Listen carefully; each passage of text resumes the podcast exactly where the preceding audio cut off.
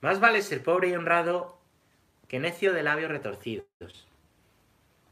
Cuando falta el saber, no vale afán. Los pies precipitados tropiezan. La necedad del hombre extravía su camino y su corazón se irrita contra Yahvé. Bueno, la riqueza multiplica a los amigos, pero el pobre pierde sus amistades. Pues nada, fijaros que son algunos de los proverbios del libro de los proverbios, que es todo así, un montón de proverbios como de refranes del pueblo de Israel. Más vale ser pobre y honrado que necio y de labios retorcidos. ¿Vale?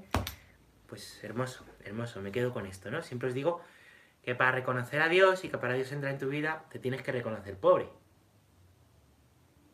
Así que os animo a seguir presentando a Dios nuestra pobreza, ¿vale? ¿Qué día se terminará esto de los limones? Os animo mucho. Y bueno, pues nada, tenemos aquí un libro secreto para presentar luego, ¿lo veis? ¿Eh? ¿Qué mola? ¿Eh? y vamos a continuar con el Catecismo de la Iglesia Católica. Me alegra mucho que ya estamos, Padre Licha, Argentina. Saludos, hermano. Ánimo por Sudamérica, que me han dicho que estáis empezando las cuarentenas, ¿vale? Mucho ánimo y oraciones por vosotros, ¿eh? Muchísimo ánimo y muchísima fe y esperanza entre este virus, ¿vale? Muchísima fe, esperanza y fortaleza, pase lo que pase, firmes en la fe y firmes en la cruz. Bueno, pues estamos con el catecismo. Y ayer nos quedamos en el punto número 29, ¿os acordáis? Punto número 29. y vamos a leerlo. 29, 30... No sé hasta dónde llegaremos hoy. ¿Hasta dónde llegaremos hoy? ¿Hasta dónde llegaremos hoy? ¿Tú qué crees? Este nunca dice nada, solo sonríe. Pues punto número 29, chicos. Pero esta unión íntima y vital con Dios puede ser olvidada, desconocida, incluso rechazada explícitamente por el hombre. Tales actitudes pueden tener orígenes muy diversos. La rebelión contra el mal en el mundo, la ignorancia la indiferencia, o indiferencias religiosas, los afanes del mundo y de las riquezas, el mal ejemplo de los creyentes, las corrientes de pensamiento hostiles a la religión y finalmente esa actitud del hombre pecador que por miedo se oculta de Dios y huye ante su llamada. Uf, esto ya da para el resto del tiempo. Bueno, estamos hechos para la unión con Dios, ¿no? Os decía ayer, ¿eh? Os decía ayer que tenemos pues como un hueco, ¿vale? Una capacidad de Dios, ¿vale? Para conocer a Dios tenemos que hacernos capacidad, ¿vale? Eh, como decía Santa, Santa Catalina de Siena, ¿no? Hazte... Tú hazte capacidad, le decía Jesús a Santa Catalina de Siena, tú hazte capacidad, Catalina, que yo me haré torrente, ¿vale? Pues de eso va la cosa. Tú Tienes esa capacidad para Dios. Pero puedes llenarlo de otras cosas, porque tú lo que estás buscando es ser feliz, ¿vale? Estás buscando la felicidad. Y, eh, pues lógicamente, ¿vale? En todo lo que haces la buscas, pero lógicamente no todo, no todo, no todo lo llena, ¿no? No todo llena el corazón, no todo vale, ¿vale? No todo. Y también tú puedes eh, rechazar a Dios, o rechazar esa... negar a Dios, ¿no? Os ponía ayer este dibujo, ¿vale? en la que os hablaba de que las religiones son Dios tratando, el hombre tratando de llegar a Dios, pero que el cristianismo es Dios tratando de, tratando no, llegando a los hombres, encarnándose, y que caminamos juntos en iglesia. Así lo he explicado en Yusiani. ¿vale? Pues, pues también el ateísmo es una respuesta a esto, ¿vale? Y tú puedes negar a Dios, negar que tienes capacidad, como te digo, ¿no? Tú puedes eh, negar que existe la luz, ¿vale? Pero teniendo las persianas cerradas. Tú puedes negar, ¿no? Eh, negar que existe la luz, pero tener ojos, ¿vale? ¿Ven? Es decir, tú puedes pensar que Dios no, pues no tiene nada para ti, que Dios no existe, que Dios no, o si existe no te dice nada en tu vida, sin embargo esa capacidad tú la sigues teniendo, ¿vale? Entonces hay respuestas, hay respuestas que rechazan a Dios y rechazan la unión vital e íntima con Dios. Como os digo, el sentido de la religiosidad, de querer conocer a Dios, lo tenemos todos. Entonces todo el mundo tiene una respuesta, ¿vale? Y hay respuestas que son de rechazo, o son de, bueno, debe existir, pero, eh, tú allí, yo aquí, tú allí, yo aquí. Que no importa, no importa, ¿no? No importa. Ya está. Lo que digo yo siempre, ¿no? Algo debe haber. Algo debe haber, ¿no? Una lámpara, ¿no? una cámara, un micrófono. Bueno, pues puede ser rechazada u olvidada por la libertad del hombre, ¿vale? También puede ser desconocida, ¿vale? Puede ser desconocida, rechazada o olvidada por el hombre. ¿Por qué podemos eh, esta necesidad de unión con Dios rechazarla, eh, olvidarla o desconocerla? ¿Vale? Cuando uno desconoce, pues puede no tener culpa, ¿vale? Pues, pues dice aquí que hay varios orígenes. Primero, la rebelión contra el mal del mundo, ¿no? Me decís ahora, me lo decía mucha gente estos días. ¿Por qué si Dios es bueno, por qué si Dios es bueno sucede esto? ¿Vale? Es una, es una buena pregunta. Porque si Dios es bueno, pues hay este virus, estamos sufriendo, estamos en cuarentena. Y yo creo que aquí la clave, la clave es eh, conocer a Dios, ver quién es Dios, ¿no? Dios es amor, ¿vale? Dios es amor. Entonces Dios lo único que puede hacer es amar, ¿no? En su ser. Esto es el mismo argumento del otro día, pero lo estoy repitiendo muchas veces estos días porque es importante, ¿vale? Lo único que puede hacer es amar. Por tanto, no hay que mirar a Dios con sospecha. No hay que mirar a Dios con sospecha. Es decir, Dios no puede contradecirse. Dios no puede hacer mal, no puede contradecirse, no puede odiar, ¿no? Sí puede permitir el mal. Sí puede permitir el mal porque la naturaleza sigue unas leyes naturales libres, ¿vale? Sigue unas leyes naturales que están hechas, ¿eh? que están escritas, ¿vale? Pero eh, donde pues también entra la libertad, ¿vale? Y nosotros, en, las personas, también entra la libertad. También somos libres. Eso es fundamental saberlo. Nosotros somos libres. Entonces, em, pues a veces se dice, bueno, pero, pero, pero ¿por qué hay mal en el mundo? Mucho mal en el mundo lo causamos nosotros. Lo causas tú, lo causo yo, ¿no? Si yo ahora te insulto, te critico, ¿quién tiene la culpa? ¿La tiene Dios o la tengo yo? ¿Vale? Después vivimos en una naturaleza que pues también en ocasiones pues puede causar la muerte, como sucede con, con, este virus, que tampoco sé yo el origen, ¿no? Hay todo tipo de teorías y de, historias, ¿no? Hay gente que me ha dicho esto no es de la naturaleza. Bueno, no lo sabemos, no lo sabemos, ¿no? El caso, el caso es que muchas veces eh, se puede ir contra Dios, ¿vale? Por una rebelión contra el mal del mundo. Pero hay que saber, ¿eh? hay que saber que no es no es Dios el que manda el mal eh, para fastidiar, ¿no? El mal, dentro de los planes de Dios, ¿vale? Lo que ha hecho Dios, eh, de colores, es sacar un bien de él, darle la vuelta. No hay mayor mal que la cruz. Por eso os digo siempre que tengáis una cruz. No hay mayor mal que este, ¿vale? Y no habiendo mayor mal que este, chicos, no habiendo un mal más gordo que la cruz, fijaros, el mayor de los males nos ha salvado a nosotros. Os animo ante este mal, agarraos a la cruz y tener fe, que Dios sacará un bien. Aunque haya dramas muy cerca a nuestro alrededor, aunque suframos dramas muy grandes, permaneced, sed firmes.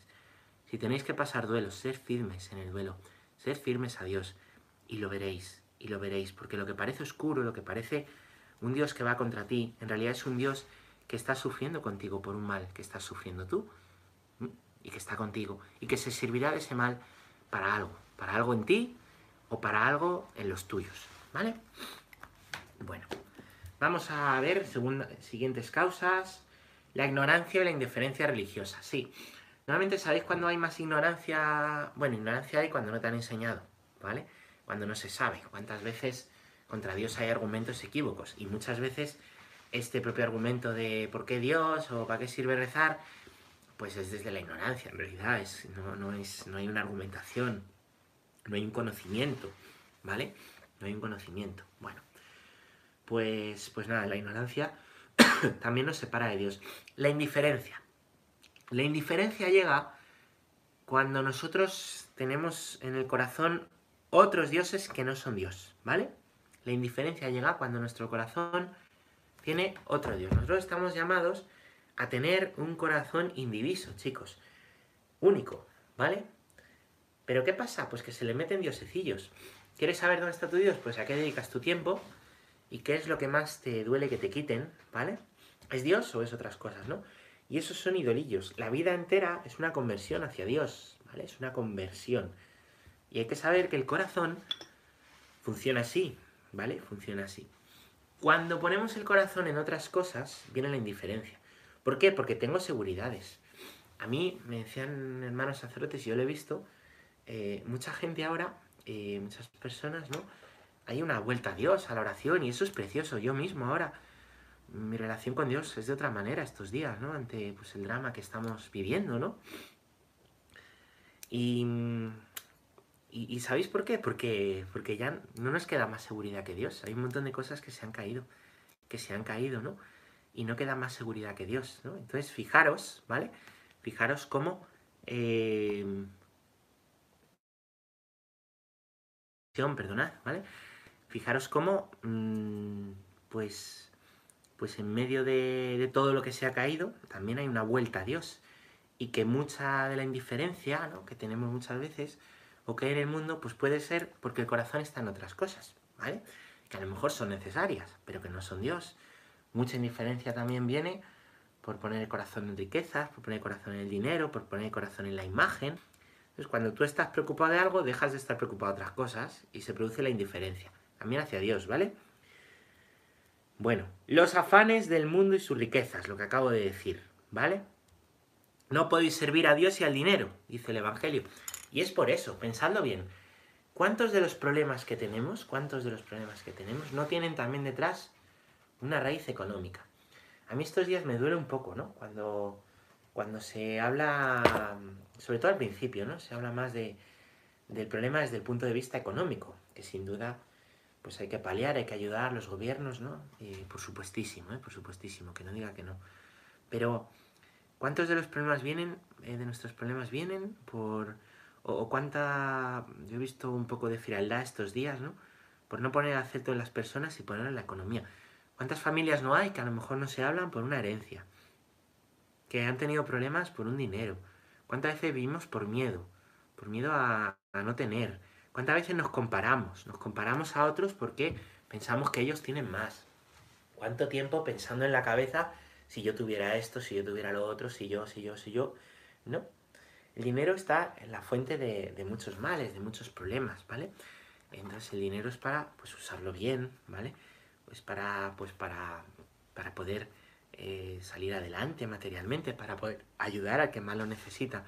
Pero cuando el corazón está puesto en el dinero, vienen problemas. Otro, eh, otro, otra causa que nos separa de Dios, el mal ejemplo de los creyentes, sin duda. El mal ejemplo nuestro, claro. Porque a veces, pues, nosotros por un mal testimonio podemos dar una imagen, ¿no? Muchas veces la única, la única imagen que va a tener una persona de, del Evangelio, pues es tu propia vida. Si tu vida es incoherente, ¿vale? Si tu vida es incoherente, si una cosa es lo que crees, pero otra cosa es lo que haces de cara a la gente, ¿vale? Porque eres el primero que, yo que sé, eh, que, nunca perdona, eres el que más vicios tiene, eres el que, el que, el que más derrocha, eres el que, pues, pues eso, ese mal ejemplo, dice, jope, pues si ser cristiano es esto, ¿vale?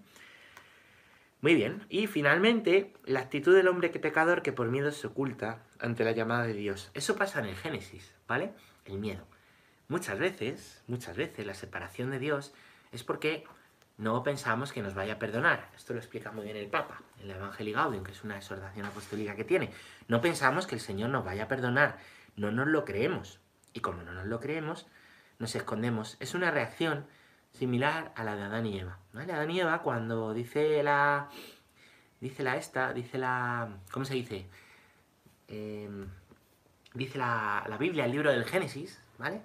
Que Adán y Eva cuando, cuando pecan se esconden, que se esconden, ¿De dónde van? Pues se tapan, se dan cuenta que estaban desnudos, que estaban desnuditos y, se, esconden. ¿Y qué sucede? Pues que tienen miedo, tienen miedo a Dios. Y se dan, uy, perdón, se dan cuenta de su desnudez, se dan cuenta de, pues de lo que son de verdad y se avergüenzan, ¿no? El miedo. El miedo es lo que le pasa al hijo pródigo también, ¿no? Cuando ha derrochado la fortuna del padre y tal, ¿qué hace? Pues, pues se va a vivir con los cerdos el mal que haces tiende a hacer que te escondas. El mal que haces tiende a que vivas como un cerdo, ¿eh? En vez de como un hijo, que Dios te quiere hijo, ¿no? Hemos quedado ayer que no te quiere esclavo, que te quiere hijo. Te quiere hijo, no te quiere cerdo. El pecado te animaliza, el pecado te hace esconderte. ¿No habéis visto El Señor de los Anillos? Maravilloso libro que, recomendé el otro día. buena peli para ver estos días también, ¿no? Pero no dejéis de leer el libro, ¿no? Pues ¿qué, ¿qué pasa? ¿Qué hace el anillo? Pues que te lo pones y te escondes, ¿no? Entonces al principio el anillo es usado para eso, cuando quieres desaparecer, cuando en un momento quieres que no te vean, que no se enteren de algo, te lo pones, ¿no? Y ese anillo es el que hay que destruir. Pues el pecado nos lleva a escondernos. Y ese pecado es el que Cristo ha vencido en la muerte. ¿eh? Y la salvación, ir al cielo, es permitir, permitir que le dejes a Dios que ese pecado sea destruido en ti, que te lo destruya, con tu colaboración. Y tu conversión, ¿vale?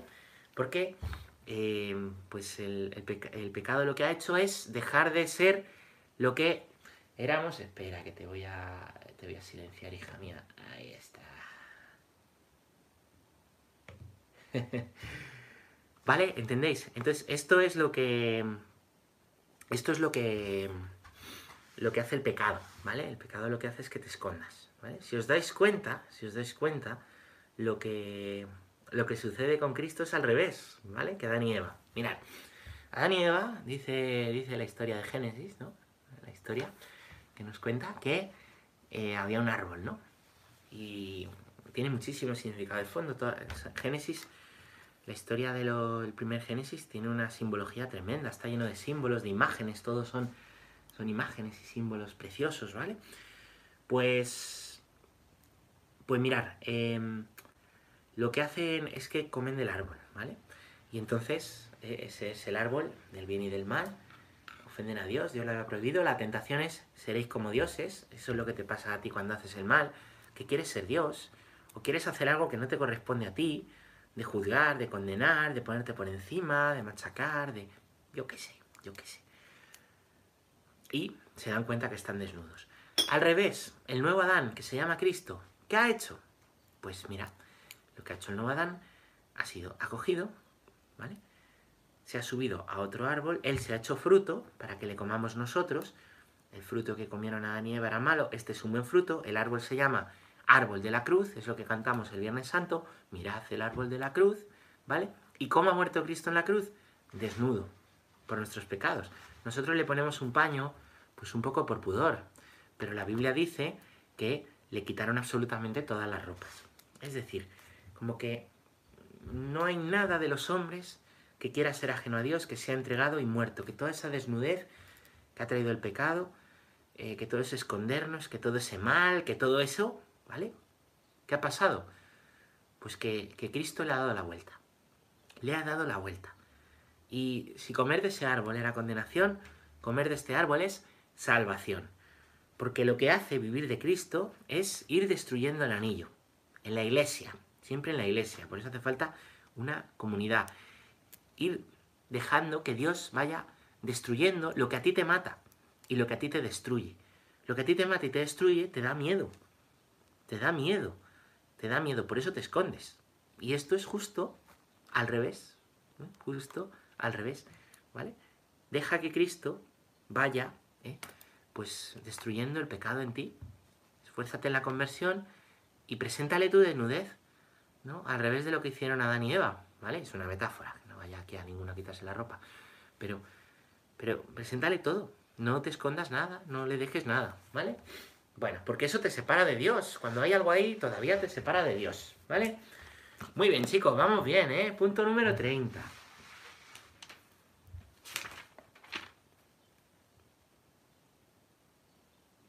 Alégrese el corazón de los que buscan a Dios, dice el Salmo 105. Si el hombre puede olvidar o rechazar a Dios, Dios no cesa de llamar a todo hombre a buscarle para que viva y encuentre la dicha. Pero esta búsqueda exige del hombre todo el esfuerzo de su inteligencia, la rectitud de su voluntad y un corazón recto, y también el testimonio de otros que le enseñen a buscar a Dios. Bueno, hasta ahí, luego llega la cita, ¿vale? Pues sí, el hombre, hay que saber, tú y yo, ¿eh? aunque sea yo cura y tú seas el number one, ¿vale? Podemos olvidarnos de Dios, chicos, perfectamente, podemos olvidarnos de Dios. Podemos rechazarle. Que esto no está ya todo hecho, ¿no? Por tener aquí cuellos yo. ¿No? Que no está todo hecho porque lleves en la parroquia 30 años y seas catequista y seas... No, hombre, no. Eso no es verdad. Eso en ningún punto lo dice, ¿vale? No, no, dice, coge tu cruz y sígueme la senda estrecha y hasta el final y todos los días estoy contigo, ¿vale? Eso sí lo dice, eso sí lo dice. Por eso no hay que pensar que ya está todo hecho. No hay nada peor que la, costumbre, la costumbre, la, costumbre en el más sentido, el pensar que ya está, el, aburrimiento, el aburguesamiento, el, apoltronamiento, todo lo que empieza a poner ah, por ahí, empieza por miento, es fatal, ¿vale? Dios no cesa de llamarnos y Dios no cesa de buscarnos. Oye, ¿dónde está Dios en medio del coronavirus? Te lo digo, buscándote. Sí, sí. ¿Y dónde está Dios en medio del sufrimiento que hay en los hospitales? Buscándonos. ¿Y dónde está Dios en medio del sufrimiento de tu familia separada? Buscándonos. Porque para ver, vamos a ver, hay que ver, como os digo, no hay que tratar de llevar nuestra idea a Dios, porque nos estamos proyectando. Es que Dios, Dios no debe, Dios no debe de ayuntamiento. Dios no debe, ¿no? De, ante este sufrimiento hacer nada, dónde está, está lejano, qué pasa con Dios, qué ha hecho, cómo lo permite, cómo... Esos son ideas nuestras, proyecciones nuestras. Perdón, ahora sí yo que le un golpe. Esos son proyecciones nuestras, ¿vale? Proyecciones nuestras. Pero hay que ver lo que ha dicho Dios del mismo, que es amor. Yo estoy con vosotros todos los días hasta el fin del mundo. Y esa es la verdad. Esa es la verdad de Dios. Esa es la verdad de Dios, ¿vale? Eso lo digo yo mucho estos días, ¿no? Dios está. Y búscale. Es verdad que no hay, ¿no? Seguimiento de Cristo sin cruz, os decía ahora, pero tampoco hay cruz en la que no esté Cristo. Tampoco hay situación dolorosa en la que no esté Cristo. Me impresiona mucho, me viene a la mente un recuerdo de... Todavía sigue pasando, ¿eh? Todavía sigue pasando. Ha pasado hace poco en Nigeria, ¿no? Eh, cuando estaban en Libia, me parece, ¿no? El ISIS, en una playa, eh, cuando grababan las ejecuciones, ¿no? Cortando el cuello a, a, cristianos, ¿no? Y hay una imagen ahí de los 13 mártires coptos, 13 hombres que, que mataron degollando, ¿no? Que mataron degollando. Y mientras les degollaban, que lo grabaron, que era terrible, ¿no? Ellos decían, Jesús, ayúdame, Jesús, estás aquí conmigo. Jesús. ¿Dónde está Dios? ¿Dónde está Dios? Pues, pues ellos lo veían, ellos lo sabían. ¿Dónde está Dios? Ahí muriendo con ellos, ahí. Seguimos a un crucificado. ¿Dónde está Dios? Ahí contigo, ahí contigo cosa es ya una cuestión de sentimiento, de, momentos a lo mejor que tengan más de oscuridad, pero, pero Dios está, ¿no? Me gusta Madre Teresa, ¿no? Que tenía, tuvo una noche oscura muy larga, ¿no? Muy larga, pero aún en la noche oscura sabía que Dios estaba con ella. No, es una cuestión meramente de, de sentimiento, sino de certeza. Bueno, pues, pues está. Pero, pero, buscarle exige varias cosas. ¿eh? Exige varias cosas. Primero, la inteligencia. La inteligencia, ¿vale? Es decir, eh, poner el alma en juego. El alma tiene varias potencias, ¿vale? Em, la inteligencia, la voluntad y la memoria. La inteligencia. La inteligencia mía también es para aprender a discernir. Aprender a discernir es saber ver en cada momento qué me está pidiendo Dios. ¿Qué me está pidiendo Dios? Y ponerlo por obra. Si veo que Dios me pide esto, adelante.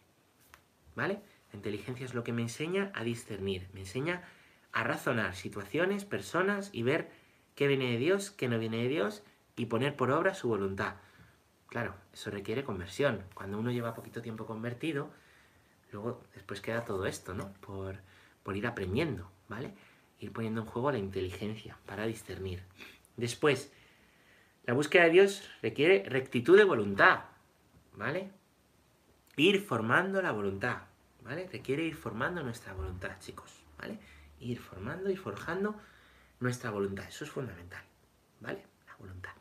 La voluntad que es la capacidad de tu alma también para lo que por la inteligencia razonas, llevarlo a cabo. Está muy bien que distiernas, ¿no?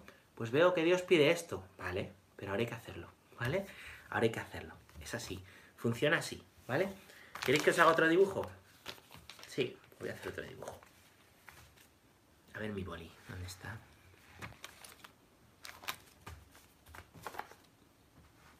Espera, que tengo aquí unos folios.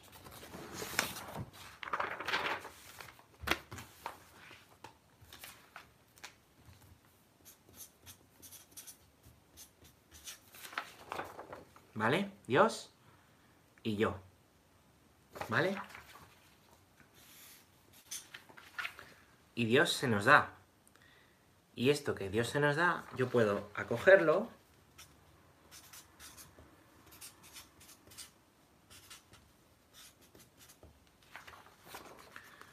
lo que Dios nos da, ¿vale? Yo lo recibo por la inteligencia, ¿vale? No veo a Dios directamente a lo mejor, pero tengo una situación. Tengo una situación, ¿vale? De repente tengo una, situación, pues porque viene de repente a casa un amigo, ¿vale? Ese amigo está, pues, está mal, ¿vale? Está mal. Yo también he tenido un mal día y puedo hacer dos cosas. Puedo escucharle, ayudarle, ¿eh? o puedo, em, pues a este, eh, decirle, pues anda que yo, y entonces puedo ponerle yo peor, ¿vale? Puedo ponerle yo peor. ¿Qué, ¿Qué hay que hacer? Pues hay que ver, hay que ver la situación. Vamos a ver inteligencia. Oye, él está peor. Que a él se le ha muerto su padre y a mí se me ha perdido el boli. Entonces, pues la inteligencia me dice que yo no tengo que hacer un drama y él tiene un drama de verdad, ¿vale? Bueno, pero después debo consolarle, claro. Entonces, luego está la voluntad. Luego está la voluntad para poderle acompañar, ¿vale? ¿Entendéis? ¿Bien? ¿Qué sucede si, eh, si no ponemos por obra, si no ponemos en juego la inteligencia y la voluntad? ¿Qué sucedería? ¿Vale? Pues, pues que a lo mejor vendría amigo con un drama enorme, yo no le haría caso, hablaría de mí, de mí, de mí, de mí, de mí, de mis problemas, bueno, es un ejemplo como muy de perogrullo, muy sencillo, ¿vale? Muy fácil. El caso es que la inteligencia es lo que me ayuda a discernir situaciones y la voluntad es lo que me ayuda a actuar, ¿vale? A actuar. Tenéis situaciones de estas todos los días, ¿vale? Ahora que estamos en cuarentena, hay un problema en casa. ¿Qué quiere Dios? Necesita ayuda esta persona. ¿Qué quiere Dios? Eh, estoy descuidando mi vida espiritual. ¿Qué quiere Dios? ¿Vale? Bien. Bueno, pues inteligencia y voluntad. Después dice que también hace falta un corazón recto y el testimonio de otros, ¿vale? Un corazón recto es un corazón unido, ¿vale? Un corazón unido. Nosotros, como os decía, tenemos corazón. Lo voy a pintar por detrás. Voy a pintar en una hoja nueva, ¿vale? Nosotros tenemos corazón, por el hecho de ser personas. Esto no lo tienen los monos, no lo tienen los jabalíes, el coronavirus tampoco tiene corazón, ¿vale? Pero ¿qué sucede? Os lo voy a pintar, ¿eh?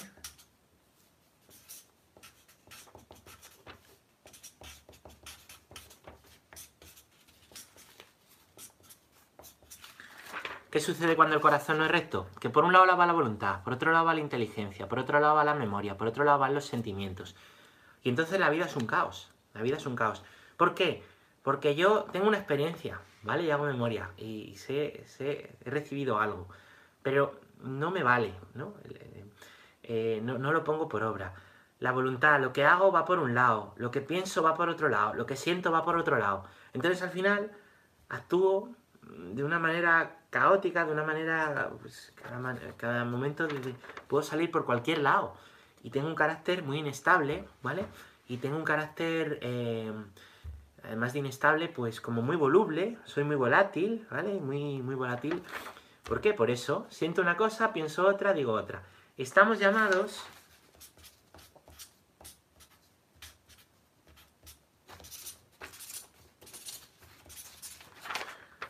estamos llamados a que todo tiende hacia un centro, que esté unido en Cristo, ¿vale? A que Cristo nos dé la unidad. Y eso se llama corazón indiviso, que lo llama San Pablo.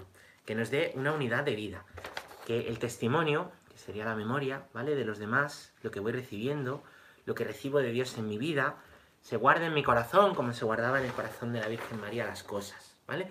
Que los sentimientos no me gobiernen, los sentimientos no gobiernan. Esto no es la peli de Inside Out, donde las, las emociones gobiernan, no.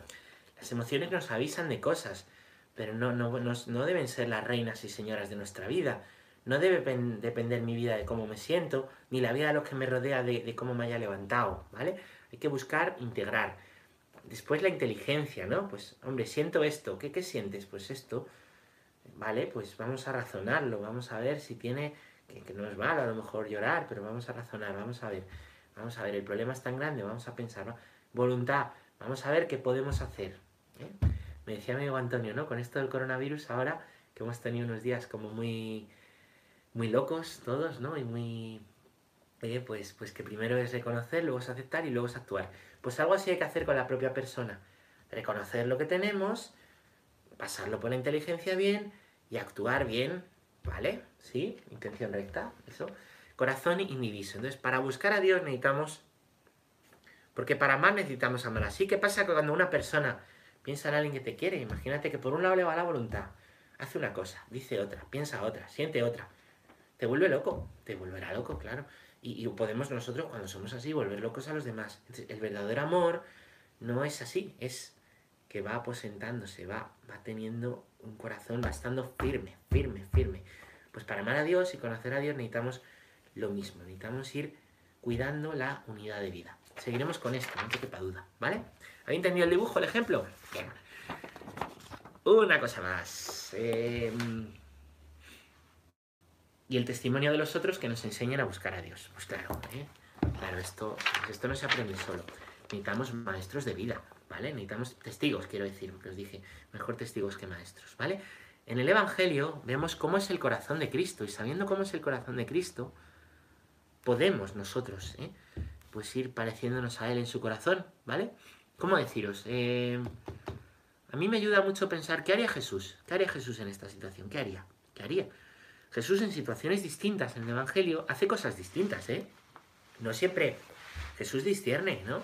algunos les llama a seguirle y hay otros que quieren seguirle que les dice quédate con tu familia, como le pasa al endemoniado de Gerasa. ¿Entendéis? ¿Vale? Es decir, Jesús ve lo que tiene delante, ve la situación, ve la persona y discierne. Podemos nosotros aprender mucho así, ¿no? Del Evangelio. Podemos aprender también de los santos de la puerta de al lado, que llama el Papa. ¿eh? Personas con santidad en su vida. Personas que, tienen, no tienen por qué ser, oye, dirá, jo, es que a lo mejor, este, es que, pues, pues, pues sabe un poquito el pobre. Pues claro, pero si no, no ha tenido que ir a la universidad. Una persona que ama a Dios y que cuida a Dios y que puede tener este corazón. El Papa habla de los santos que tenemos cerca, personas cotidianas, a lo mejor en, nuestra familia, abuelos o padres, o en nuestras iglesias, ¿eh? catequistas, o sacerdotes, o, monjas, o, tu vecino, quien menos te lo esperas. Quien Yo tengo gente en la parroquia que cuando lo oigo confesarse dije, digo, Dios mío, Dios mío, qué, qué, qué, alma tan sensible, qué criterio tan bueno, qué, qué bien. Y aprendo, y aprendo, ¿no? Pues muy atentos, ¿no? A personas de las que podáis aprender, fijaros mucho, ¿eh? fijaros mucho. Porque muchas veces en la televisión se nos presentan modelos muy tontos. Se nos presentan modelos pues muy tontos, ¿no? De, guapos, de dinero, de... Estos son un poco los realities tantas veces, ¿no? Y, y hay que buscar modelos así, modelos íntegros, ¿no? Yo soy tan libre que hago lo que siento. Esto se nos presenta muchas veces como modelo. Hago lo que siento, lo que me da la gana en cada momento. No es un buen modelo hacer lo que sientes y lo que te da la gana en cada momento. ¿Vale? La gana es muy peligrosa. ¿Entendéis? ¿Vale? Yo creo que es al revés. Creo que es al revés. Creo que hay que saber buscar modelos íntegros y fuertes. Que no es que no sientan ni padezcan, ni sufran, no, no. Es que tienen un corazón unido. Porque nosotros también, cada día os decía ayer, ¿qué pasa cuando... ¿Qué pasa cuando, cuando le decíamos eh, a Dios, hágase tu voluntad en el Padre Nuestro? Que cuesta a veces, ¿eh? Cuesta. Pero decir a Dios, hágase tu voluntad es esto hágase tu voluntad es que yo tengo una situación. Con lo que sé y he recibido de los testimonios en la memoria, pues la juzgo. Lo que me dicen mis sentimientos ayuda, pero la paso por la inteligencia y lo pongo por obra. Lo mejor que sé y lo mejor que puedo. Y entonces, si no pasa lo que yo quiero, ¿qué pasa? Pues, Cristo, hágase tu voluntad. Nosotros decimos, hágase tu voluntad. No vale solo tener este corazón. Este corazón es para poder decir, hágase tu voluntad. ¿Cómo estamos viendo la situación de estos días? Pues, pues quizá con todo esto nos está ayudando. Esto nos va a ayudar mucho íntegramente, ¿eh? a ir íntegramente y psicológicamente y afectivamente, porque es muy importante mantener ¿no? la unidad estos días ¿no? y ser fuertes. Pero al mismo tiempo necesitamos esto abierto a al corazón de Dios que viene a llenar, como os decía ayer, el hueco que hay en este corazón y poderle decir al final, hágase tu voluntad. ¿Vale? Si he discernido bien, me daré cuenta que lo que, lo que he recibido, pasado por la inteligencia, puesto por obra y preguntaba a Dios, pues, pues estará bien hecho, porque hay rectitud de intención. Y si hay rectitud de intención, pues yo he hecho lo mejor que he podido y lo mejor que he sabido. Muchas veces hay que hacer eso, lo mejor que puedas y lo mejor que sepas. ¿Vale? ¿Sí? ¿Entendéis? Muy bien. Pues, pues nada, buscad esos santos de la puerta al lado. Vamos a leer un poquito más. Vamos a leer aquí una última cita, que sigue siendo el punto número 30, ¿vale? Alegres el corazón de... No, no, no, esto ya lo he leído. Abajo, la letra pequeña. Tú eres grande, Señor, y muy digno de alabanza. Grande es tu poder y tu sabiduría no tiene medida. Y el hombre, pequeña parte de tu creación, pretende alabarte. Precisamente el hombre, que revestido de su condición mortal, lleva en sí el testimonio de su pecado y el testimonio de que tú resistes a los soberbios. A pesar de todo, el hombre, pequeña parte de tu creación, quiere alabarte. Tú mismo le incitas a ello, haciendo que se encuentre, que encuentre sus delicias en tu alabanza. Porque nos has hecho para ti y nuestro corazón está inquieto mientras no descansa en ti. Eso, eso. Nuestro corazón disperso está inquieto mientras no descansa en ti, Señor. ¿Vale? Pues eso es un... Eso es la historia de Dios con cada uno de vosotros, chicos. Eso es la historia de Dios con cada uno de vosotros. Eso es lo que os digo, el para qué. ¿Para qué esto? ¿Por qué no? ¿Para qué esta situación? ¿Qué quiere Dios?